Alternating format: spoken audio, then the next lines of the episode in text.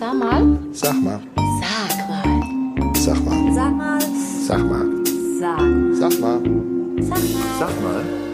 Sag mal. Eine neue Folge Sag mal der Podcast. Und es ist ein ganz besonderer Podcast, denn wir hatten ja eine Weile Pause, im Prinzip fast drei Monate. Und es ist gleichzeitig ein Jahresrückblick auf unsere Aktivitäten, auf die Welt, auf das Universum, auf die Milchstraße und alle angrenzenden Sonnensysteme. Und da ich für den ganz großen Rundumschlag nicht geeignet bin aufgrund meiner sehr provinziellen Art und Weise, muss ich natürlich die Hauptarbeit an Anita Vidovic abgeben. Hallo Anita. Der Kosmopolitin überhaupt, ja. Ja, also klar.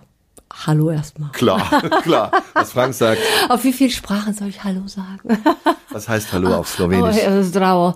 Aber äh, du, Frank, wie viel Uhr haben wir eigentlich jetzt hier in dieser Zeitzone? Ich bin ganz irritiert. Hast du noch die äh, Westküstenzeit auf der Uhr? Ich weiß, ich kenne das.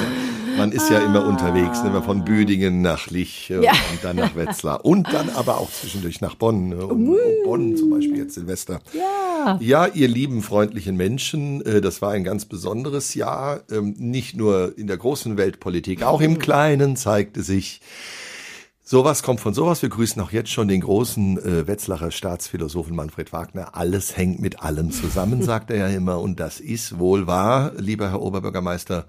Da äh, haben Sie völlig recht. Wir sind ja per Du. Aber lieber Herr Oberbürgermeister, da hast du recht. Klingt irgendwie nicht so gut. Ne? Äh, das Fazit für dieses Jahr war, ja, ne? Also beruflich für uns gut. Leute, we're back on track. Das ist äh, okay, wobei äh, ich glaube, es immer noch ein paar Nachholeffekte für 23 gab, also aus den Corona-Jahren. Jetzt bin ich wirklich gespannt, was es 2024 für uns zu tun gibt. Also ein paar feste und wiederkehrende Termine haben wir ja schon. Es ist allerdings äh, bedeutend doch dünner als letztes Jahr um die Zeit. Ich nenne es immer so, es ist nicht stabil. Ja. Also kein Selbstständiger redet von Stabilität, weil natürlich das Geschäft sich immer wandelt, aber man hat hier so eine Übersicht, ja, das sowas kommt von sowas und das kommt dann danach. Also die Energiekrise hat hier und da zu Zögern geführt, weil natürlich viele Hallen einfach teurer geworden sind, die Mieten sind teurer, die Preise, um eine Veranstaltung durchzuführen, sind teuer. Auch bei Privatveranstaltungen schlägt das rein. Jetzt haben wir natürlich die Möglichkeit im Bereich der Musik, zu zweit zu arbeiten, eben anstatt zu vier, zu fünf, zu sechs. Es ist halt nun mal leider dann so. Ähm, und wir haben natürlich die Möglichkeit, Tätigkeiten selbst zu übernehmen, indem wir Technik mit anbieten. Dann sagen wir, komm, dann machen wir halt selbst die Technik. Und bei kleinen Sachen geht das, aber nicht bei großen Ich Sachen. serviere auch gerne dazu. Also Ja, ja, ja, die Anita serviert und sie, sie, sie kocht auch sehr gut. Also falls das mal Kuddel. irgendwie.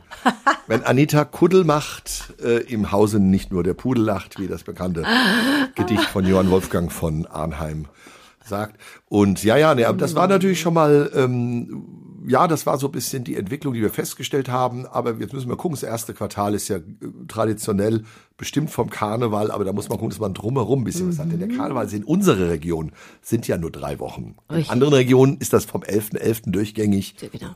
Haben die Kollegen ganz viel zu tun, haben wir hier nicht.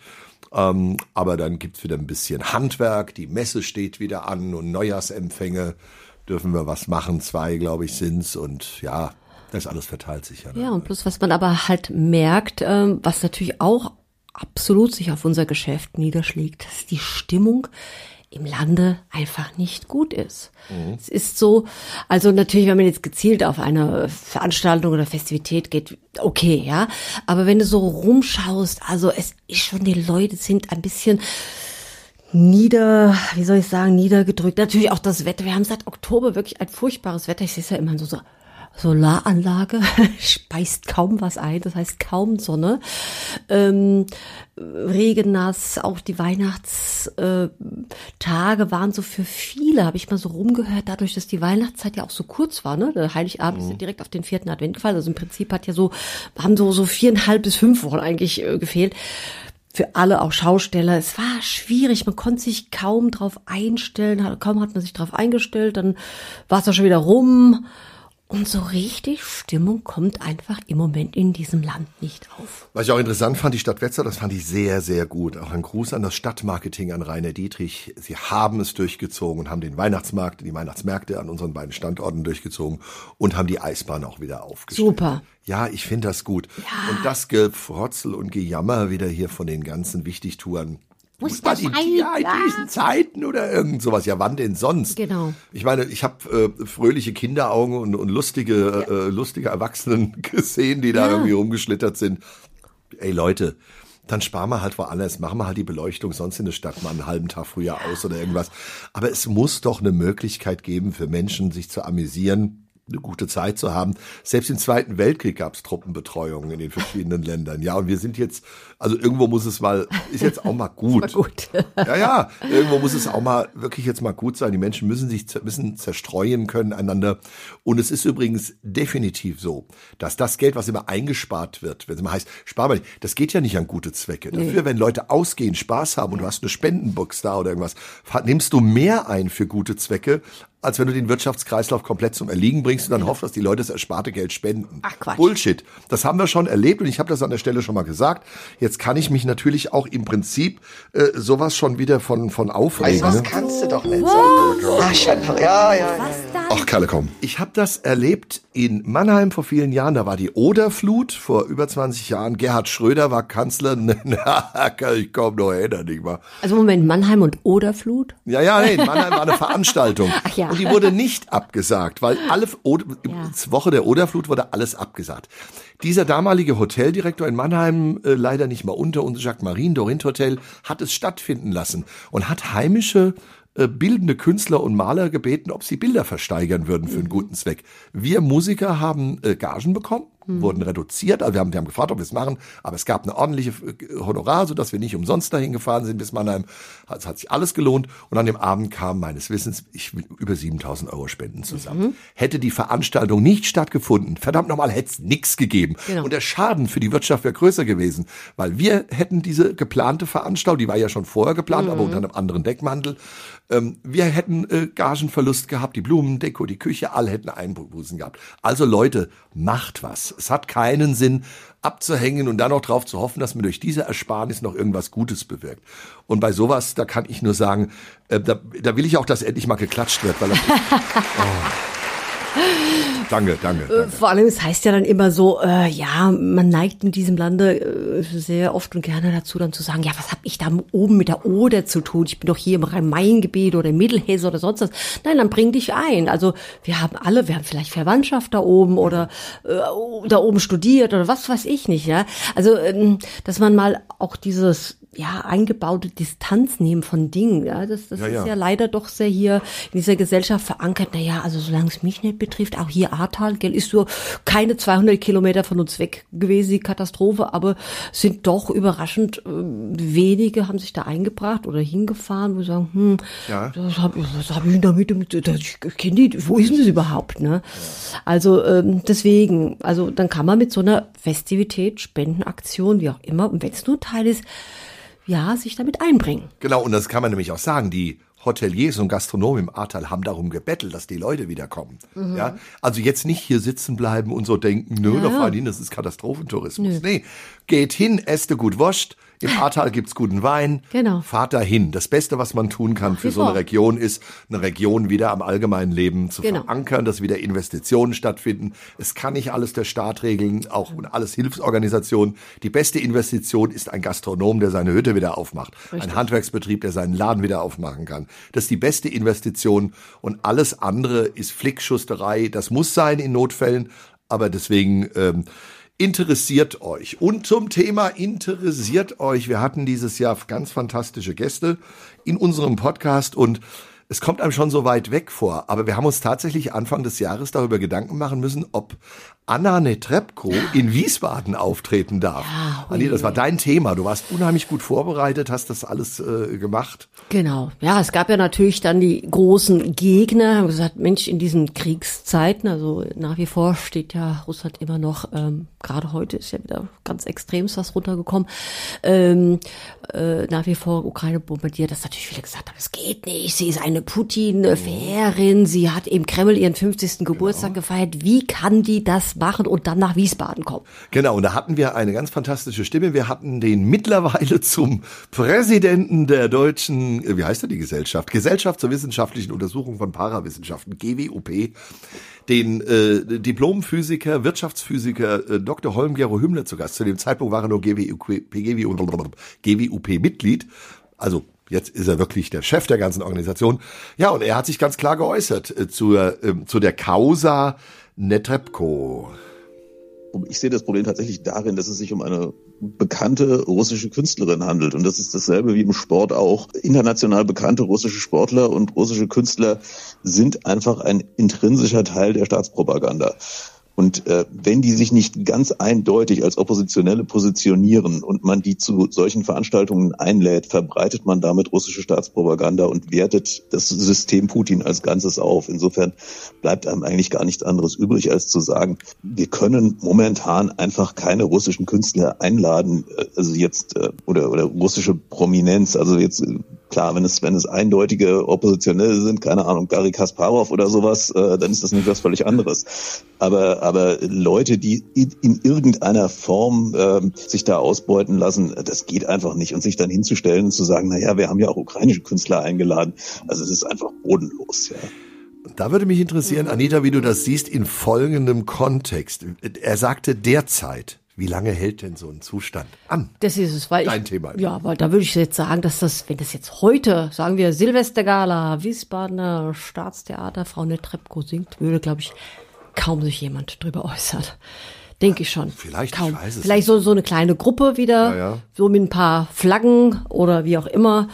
Aber das hätte, ich denke, bedeutend weniger Gewicht. Ja, vielleicht in der Öffentlichkeit, weil die Diskussion nicht mehr so, so, so ist, ne? Ja, wir haben uns ja auch leider schon wieder so ein bisschen dran gewöhnt, an ist diesen, ja das- an diesen ja, ja, genau, Kriegszustand. Ne? Wir gehen jetzt ins dritte Jahr Ja, ja, quasi dann genau. ab Februar.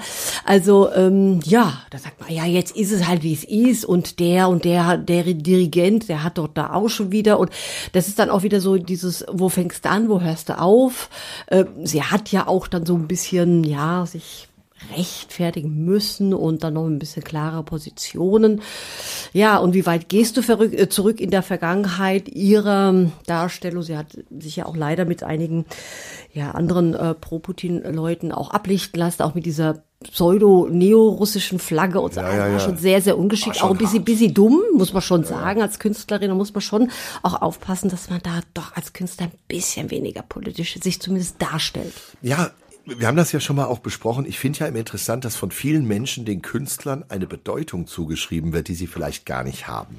Viele Leute singen irgendwann mal, oh, ich leide an allem und der Frieden und schon sind sie ganz tiefgründige, bedeutende Künstler, die sich über die Welt geäußert haben. Ich habe schon oft gesagt, das ist einfach Bullshit. es gibt auf dieser Welt unglaublich viele unbedeutende Leute, die ständig versuchen, was Bedeutendes zu sagen. Ich habe für mich nie in Anspruch genommen, obwohl ich Kolumnist oder irgendwas bin, dass ich, dass das bedeutend ist, was ich jetzt mache. Ich werde zwar auch immer wieder mal eingeladen oder wurde auch mal eingeladen, mittlerweile bei manchen Leuten nicht mehr. Aber was, was sag ich bei einer Friedensrunde und dann meine Meinung war dann gefragt. Ich meine, ich fand das toll, dass ich, dass ein so ein, so ein äh, NATO-Befürworter wie ich dann bei einer Friedensrunde sitzen darf. Aber ich glaube, man darf Künstler auch nicht überschätzen in dem, was sie sozusagen an Weisheit haben. Nur weil sie die Weisheit haben, zu verstehen, warum ihre letzte Liebe gescheitert ist und darauf ein Album oder ein Bild oder eine Skulptur gehauen haben, sind sie noch nicht in der Lage, den Ukraine-Konflikt zu erklären, außer zu sagen, wir wollen Frieden. Ja. Das, äh, das kriegt mein Sohn oder hat mein Sohn vor zehn Jahren schon hinbekommen, der, dieser Friedenssatz. Ja. Aber bei Künstlern, Anita, da habe ich Ja. jetzt was für dich, weil das war ja auch einer deiner Highlights mit. Äh, wir waren beide ziemlich aufgeregt. Wir haben den großartigen Jochen Malmsheimer dieses Jahr getroffen bei einem Auftritt und er hat mal über die Bedeutung und Wichtigkeit von Künstlern auch, wie ich finde, was ganz, ganz Nettes eigentlich gesagt. Ne? Gerade Künstler übrigens, äh, oder solche, die sich da verhalten, ähm, wie wichtig die sich nehmen und ihren Ja. Beitrag als systemrelevant begreifen. Und ich glaube tatsächlich, dass dem nicht so ist. Ja. Ähm, ob jemand Kunst macht oder nicht, da bin ich jeder von der Auffassung, äh, Ja. entscheidet nie er selbst, Genau. sondern äh, das Publikum. Und ähm, deswegen habe ich mich auch immer davor gescheut, mich selber Künstler zu nennen. Ich bin ein Kunsthandwerker Genau. und ähm, da bin ich auch stolz drauf. Ja. Da kann ich sagen, das kann ich, das kann ich tun, damit kann ich mich hinstellen, ob das jemand für Kunst erachtet oder nicht, geht mir schreck am Arsch vorbei und das merke ich dann, wenn ich tot bin. Also Genau. meine Kinder freuen sich dann darüber. Oder eben nicht. Das ist aber die Da haben wir's, ne? Ja. Du, du warst auch ganz überrascht, dass der Gro- eine von Deutschlands wirklich bekanntesten Kabarettisten so darüber sich äußert, ne? Ja, also äh, du wirst bedeutend gemacht sozusagen. Du wirst zum Künstler gemacht. Du kannst dich nicht hinstellen, ich bin Künstler, sondern du wirst dazu gemacht. Und das entscheidet, entscheiden die Leute, das Publikum, äh, die Gäste, dein Umfeld, wie auch immer. Ganz spannend. Ja, also für die, die Jochen Meinsheimer wirklich nicht kennen, das Wurstbrot. Ich muss es jetzt einfach mal sagen, war, glaube ich, sein erfolgreichster Take. Den hatte er als Dauergast in Neues aus der Anstalt, der Vorgängersendung der Anstalt. Damals noch mit Urban Priol und mit ähm, Georg Schramm. Ich will immer Günther Schramm sagen, aber das war Das der. war der andere. Das war der andere. Das war der Erkennen Sie die Melodie und der Assistent vom Kommissar Erik Ode. Nein, äh, Georg Schramm und äh, er als Hausmeister Malmsheimer und äh, ja, also ein ganz toller Typ. Den haben wir übrigens kennenlernen können, weil er engagiert von Martin Gut in Nidda spielte. Und Jawohl. dann würde ich sagen, Anita, grüßen wir doch mal Martin Gut. Genau, falls du uns zuhörst. Ja, wir markieren dich auf jeden Fall in den Show Notes, sodass du das hören wirst. Ja, Anita, Martin Gut für uns eine ganz wichtige äh, Persönlichkeit geworden. Ne? Absolut Kulturmanagement der Stadt Nidda und betreibt und teilt auch sozusagen das Programm und die Künstler für diese wunderbare Bühne in Bad Salzhausen ein. Und ähm, ja, das war so, Gott sei Dank, äh, ein kleiner Coup, der, der mir, der uns gelungen ist, in Corona-Zeiten eine Kaltakquise einfach zu betreiben für relativ kleines Gelddienstprogramm äh, eingeschoben zu werden, nur um irgendwie zu spielen. Da habe ich gesagt, wenn, dann entscheiden wir das, ob wir irgendwo auch übrigens ein interessantes Thema für weniger Geld oder fast kaum Geld äh, spielen. Aber wir wurden mh, im letzten Jahr jetzt in 23 damit äh, belohnt, dass wir einen Jahresvertrag bekommen haben und als auch für das Jahr 24 schon wieder unterschrieben haben mit festen Terminen im Jahr und es ist einfach ein Geschenk für einen Künstler. ja, oder wie hat er gesagt, Kunsthandwerker. Kunsthandwerker. Kunsthandwerker. Ich bin auch Handwerker. Kunsthand, Ja, Kunsthand, äh, Kunst- und Diensthandwerkerleister. Nein, Also, also auf jetzt Genau, genau, genau. Begriffe, Das- die das- wir uns je gegeben haben. wird nicht besser, wenn man es noch mal Es wird versucht. eine- Ich kenn das. Eine Mare Mucke. Mucke, Mucke, ja. Mucke.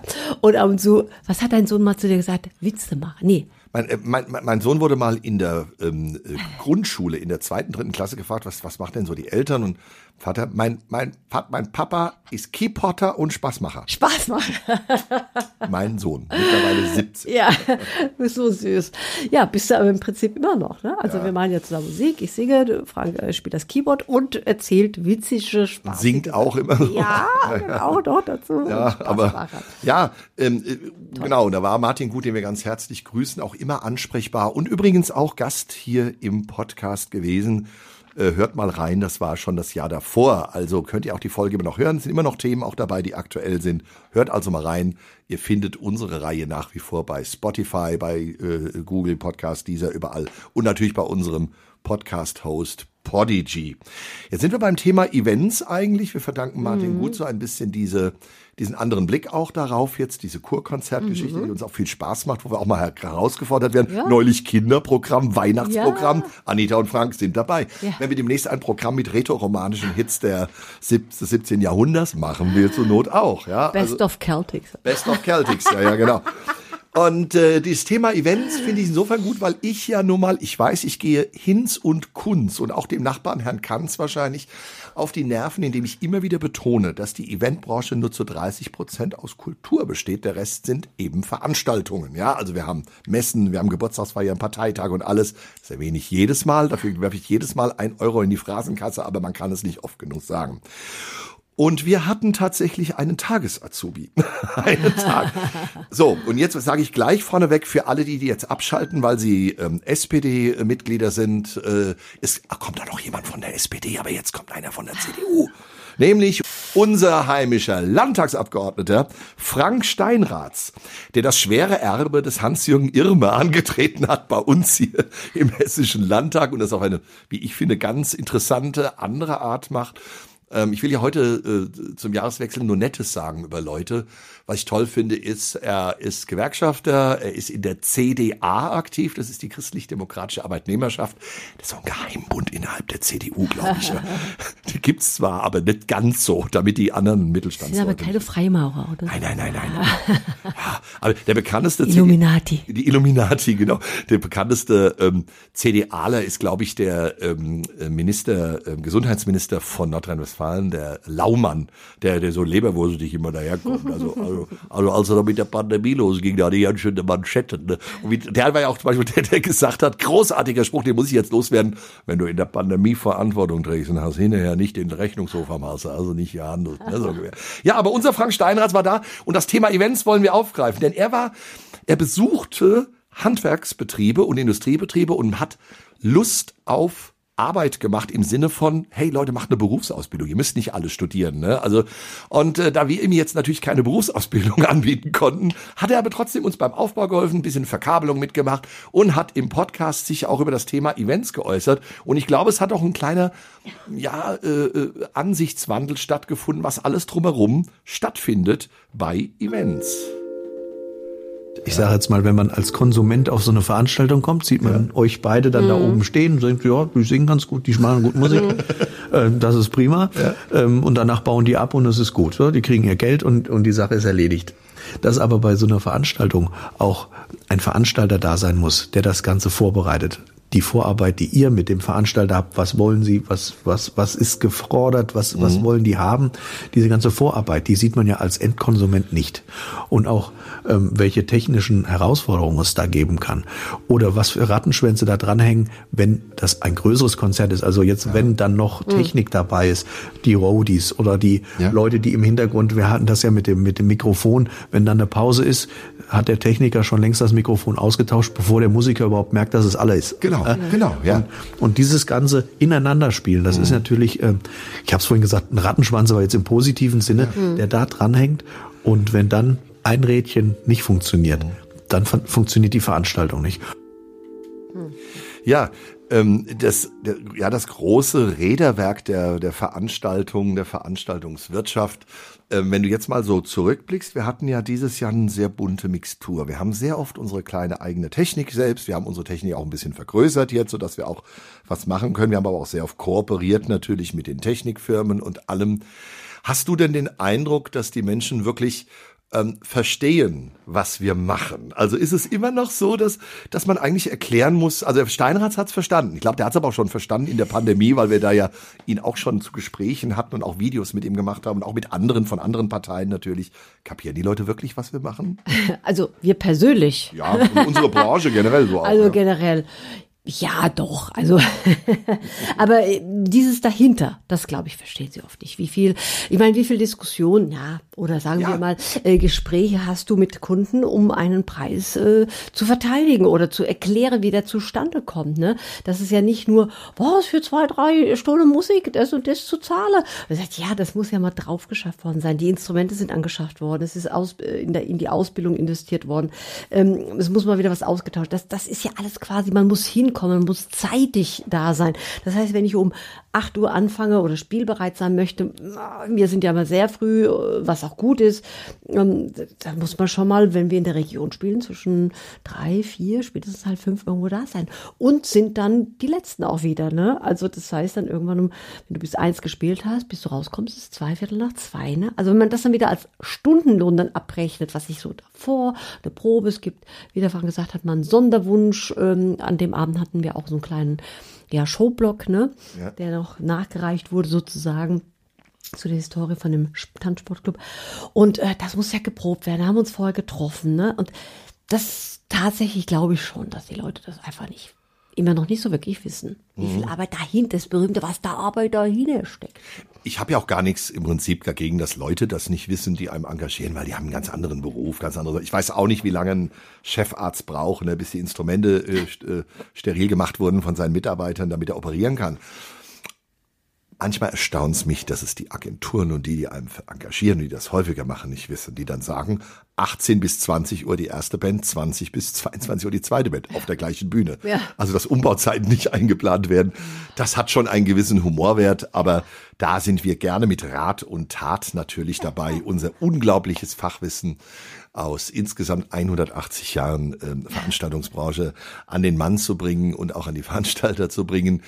Ähm, jetzt muss ich aber, wenn wir schon den Frank Steinratz hier bei uns hatten, jetzt kommt die Überleitung, die Überleitung des Grauens. Nein, natürlich die Überleitung, die einfach fantastisch ist und deshalb auch äh, Applaus verdient hat.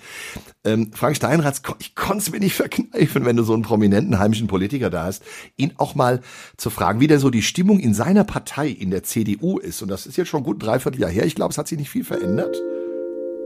Ja, das Gefühl ist eigentlich ganz gut, weil das ist ja. ein Aufbruch, den wir jetzt Ja. nach der Ära Merkel bekommen und auch spüren. Und jetzt kann natürlich auch jeder wieder sagen, in welche, also was ihm sehr wichtig ist und dieses so ein Programm.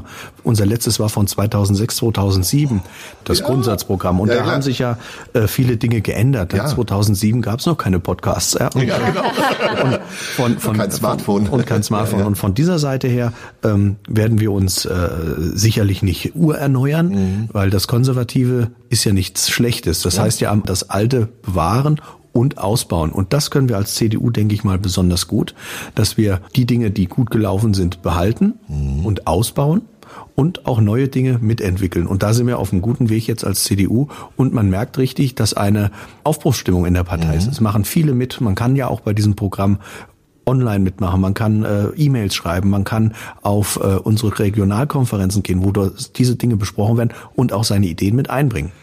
Man kann E-Mails schreiben, das versuche ich mir im Kontext mancher CDU-Leute, die ich kenne, also für die, die das nicht wissen, E-Mails sind sowas ähnliches wie Briefe, nur, nur, nur elektrisch.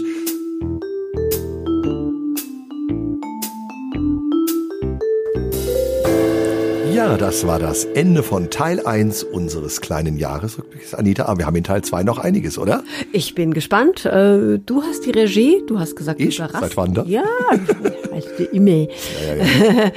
Und äh, ich bin gespannt, welche Themen du im zweiten Teil für uns vorbereitet hast.